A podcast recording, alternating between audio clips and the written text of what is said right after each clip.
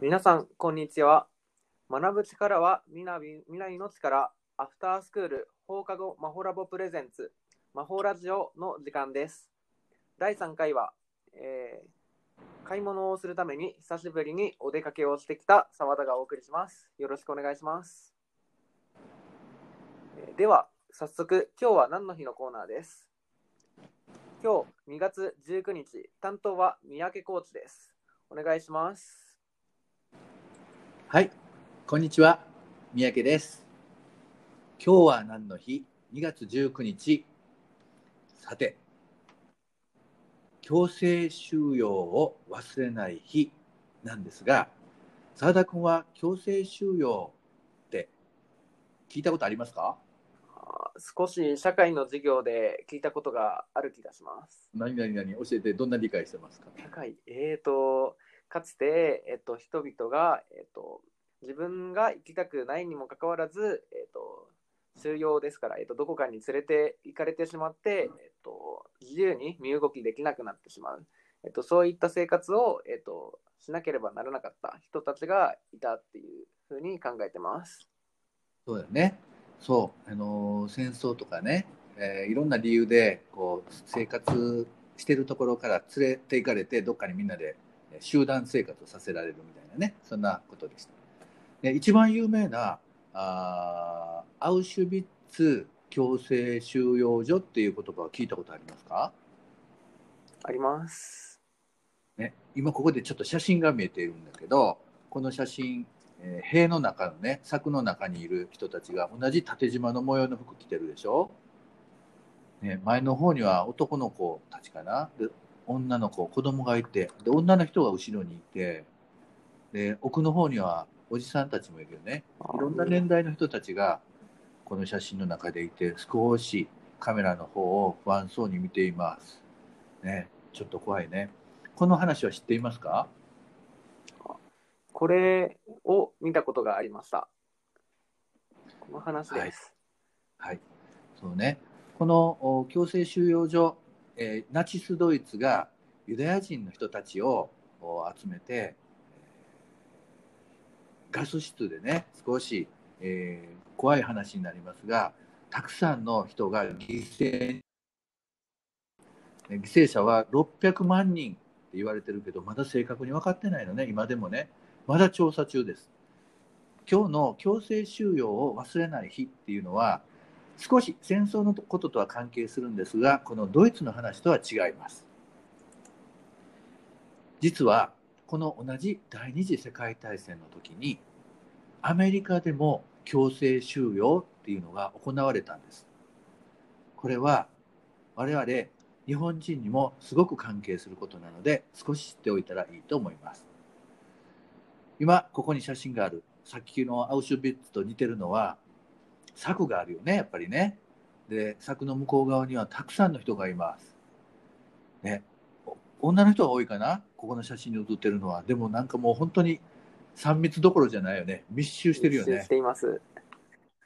ねで、えーっと、さっきのと違うのは、いろんな服を着ていますね。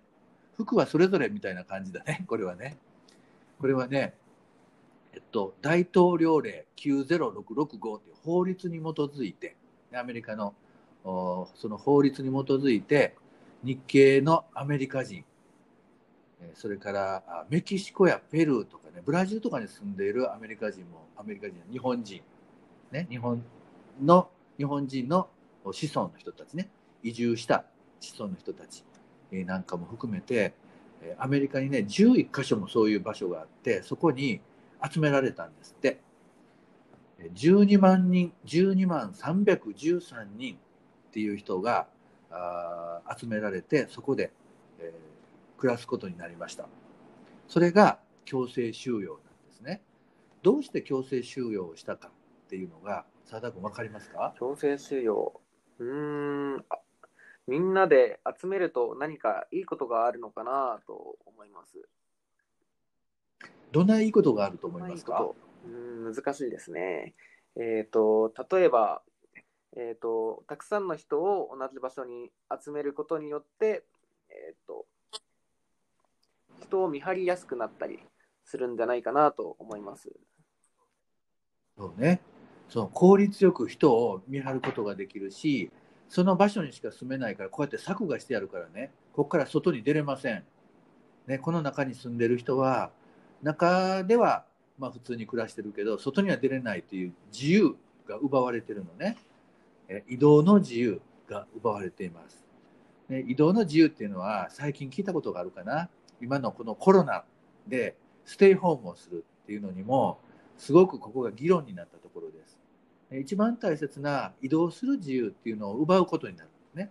本当にそれをしてもいいのかっていうね、今でもそういうふうに、えー、コロナのことでね、うんその自由について、移動する自由について制限をするっていうことが本当にいいのかどうかっていうのがまだ議論されています。はい。これが強制収容を忘れない日っていうんですが、どうして強制収容したかというと、日本がアメリカと戦争することになって、アメリカの中に住んでいる、国に住んでいる、この日本人の人たちがね、日本の味方をして、アメリカでテロをするんじゃないか、スパイをするんじゃないかって言って、アメリカの人たちがとても恐れた。それと、日本人に対して疑り深くなって、それで、えー、日本人を強制収容したですね。わざわざ法律を作ってです。法律を作って、その法律に基づいて日本人が集められたのね。なので、アメリカに住んでる日本人の人たちもその法律に従いました。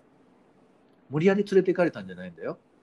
法律に従ってみんなが集まったんです。ね、その法律は無理やり作られたっていうところもあるけれどもね。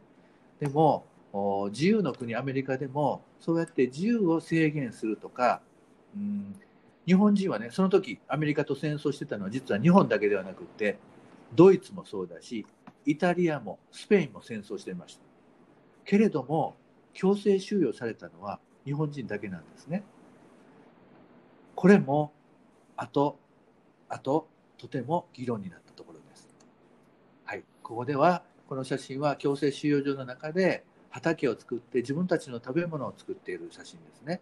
敵と味方を分けやすい。敵と思われる人を自分たちから遠ざけてしまう。そして効率よく監視するっていうのはこの強制収容の仕組みです。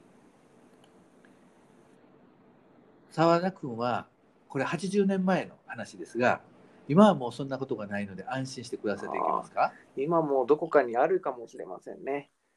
まだ私たちが、ね、えっと、自分たちの自由を守っていくような、えっと、こういった問題にも向き合い続ける必要があるかなと思います。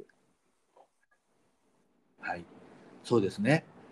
今でもテレビのニュースを見ると、アメリカの選挙の話もそうだし、えー、ミャンマーの話もそうだし、えー、香港の話もそうだし、いろんなところで、あ、そう、ロシアでもデモがあったね。そうやっていろんなところでいろんな人たちが自分たちと意見が違うっていうことでぶつかり合ったり、え、することが多いです。私たちはじゃあそれは世界のニュースの中の話かな？インターネットの中の話かな？と思った時に澤田君身の回りで例えば誰かがいじめられていたり誰かが仲間外れをされていたりっていう場面に出会ったらどんなことができるでしょう？澤田君ならどうしますか？自分の思いを、えーと、それは良くないんじゃないかなといったことを伝えたいっていうことは思うか思うんですけれども、えーと、なかなか素直に言えないこともあるのかもしれないなと思います。そうですね。なかなかそれはやめとこうっていうのは勇気がいることですね。はい、もしこういった人をこう分断するっていうようなこととかね、まあ、例えばあ喧嘩になったりします。友達と喧嘩になったり今の仲間外れを目撃してしまったり仲間外れをしてしまったりね。それとかあとてもひどい言葉を誰かが誰かに投げかけていたりするっていう場面に出会ったとします。ね、こういったことをじゃあなくなるためにはこういったことをできるだけこうおなんかなない世の中を作るためにはどうしたらいいますか、えー、私たち一人一人が、えーとえー、相手に相手のことを思いやったり、えーと、相手の気持ちを考えて、えーと、発言したり行動したりすることが大切なんじゃないかかなと思います。そうですね。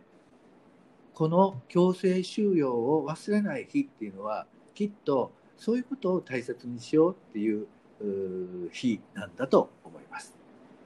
はい。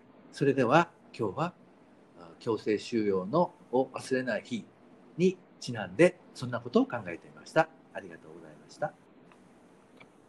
ありがとうございました。えー、三宅コーチありがとうございます。えー、他にもブログやインスタグラムで楽しい情報を配信中です。ひらがなで放課後、放課後、まほラボで検索してください。これで今日は何の日の第3回を終わります。最後まで聞いていただきありがとうございました。